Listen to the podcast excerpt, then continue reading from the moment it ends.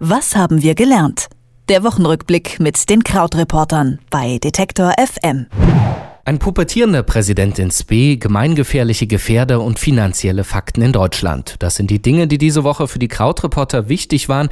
Und deshalb wollen wir jetzt mit Christian Fahrenbach darüber sprechen und zurückblicken. Und ich sage Hallo Christian. Hallo. Trump hat diese Woche seine erste Pressekonferenz als designierter Präsident gegeben und durchaus irritiert mit so einer Mischung aus Grundschulschmollerei und Großkotzertum.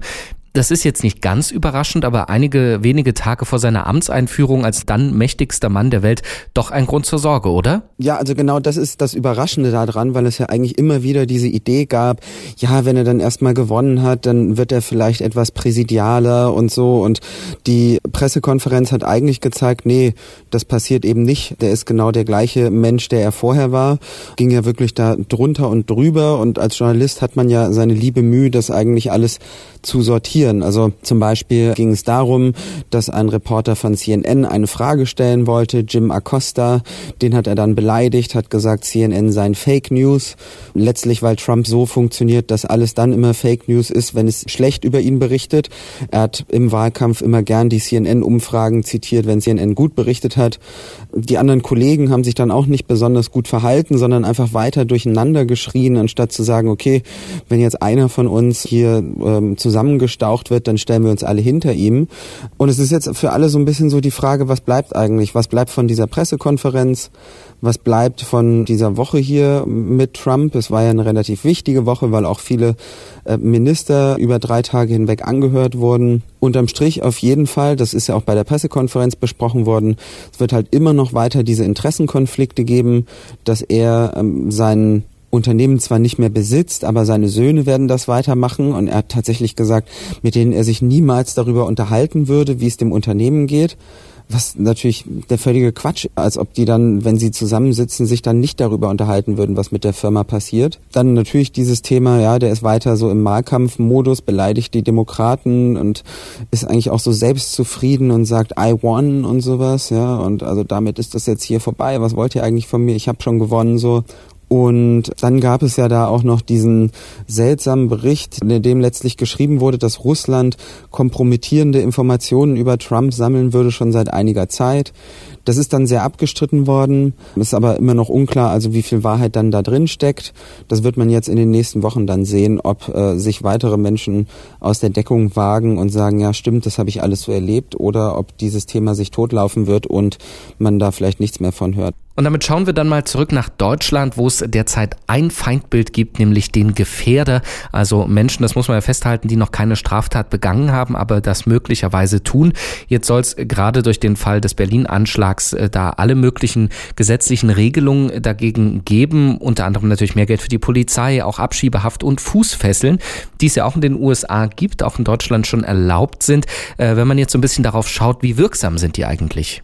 Ja, also die Zahl, die wir gefunden hatten bei uns bei Krautreporter, beziehungsweise bei den Kollegen dann von der Tagesschau, als wir das mal nachrecherchiert haben, war, dass es tatsächlich 88 dieser Fälle gibt, in denen Menschen eine elektronische Fußfessel haben. Dafür gibt es sehr, sehr hohe rechtliche Hürden. Also zum Beispiel eben, dass das jemand ist, von dem wirklich eine sehr konkrete Gefahr ausgeht. Und es gab ja dann diesen Zehn-Punkte-Plan, den der Innenminister Thomas de Maizière und Justizminister Heiko Maas vorgestellt haben. Viele dieser Punkte, also da ist sowas drauf, wie dass es neue Haftgründe gibt für Ausreisepflichtige, eben diese Fußfesseln, dass auch mehr Druck auf Herkunftsländer ausgeübt werden soll, lesen sich erstmal gut. Aber vieles davon ist auch eigentlich heute schon in Gesetzen hinterlegt. Es gab dazu so einen kleinen Kommentar auch in der Frankfurter Allgemeine, die letztlich zu diesem Fazit kam, zu sagen, naja, eigentlich gibt es schon genügend harte Regelungen, sie müssten aber halt angewendet werden und das passiert eigentlich zu wenig. Und auf der anderen Seite kann man ja auch Politik per Dogma machen und das Dogma in Deutschland heißt seit Jahren sparen, sparen, sparen. Jetzt hat das dazu äh, geführt, dass die Kassen voll sind. Es gibt einen Überschuss schon mehrere Jahre in Folge.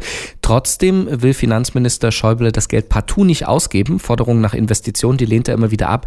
Ist er so ein bisschen der Bundes-Dagobert Duck, der in seinem Geldspeicher sitzt und der Welt drumherum misstraut? Ja, also wir haben jetzt sehr, sehr gut gespart, aber natürlich ist in dem Geldspeicher, der geht natürlich auch noch viele Stockwerke in den Keller im Moment. Denn natürlich gibt es noch diesen riesigen Schuldenberg aus den letzten Jahren, wo man sagt, das möchte man jetzt erstmal so ein bisschen abarbeiten. Ähm, es ist generell ein kompliziertes Thema, weil es Länder gibt wie Norwegen zum Beispiel, die durch diese Ölvorkommen in den letzten zwei, drei Jahrzehnten einfach auch ein massives Plus angehäuft haben. Und da gibt's ja einen äh, staatlichen Fonds, aus dem man Geld bekommt, wenn man dann in Rente geht. Und in Deutschland ist es aber natürlich noch so im Moment, dass die Schulden sehr, sehr hoch sind. Und jetzt dieses Jahr ist eben diese Woche rausgekommen, dass für 2016 der deutsche Staat insgesamt einen Überschuss von etwas über 19 Milliarden Euro erwirtschaftet hat. Das ist ungefähr so viel, wie es letztes Jahr auch war. Es waren so 20 Milliarden letztes Jahr.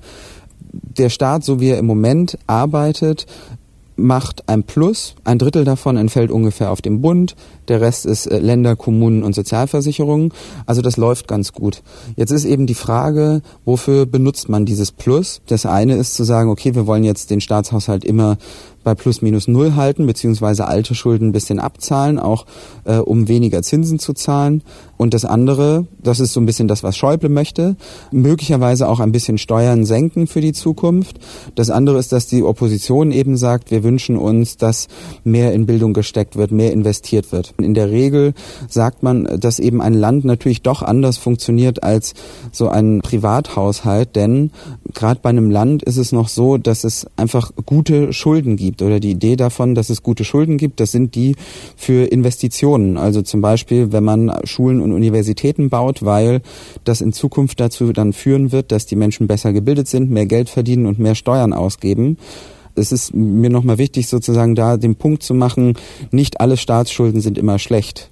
Trotzdem gut, dass wir jetzt äh, wieder im Plus sind.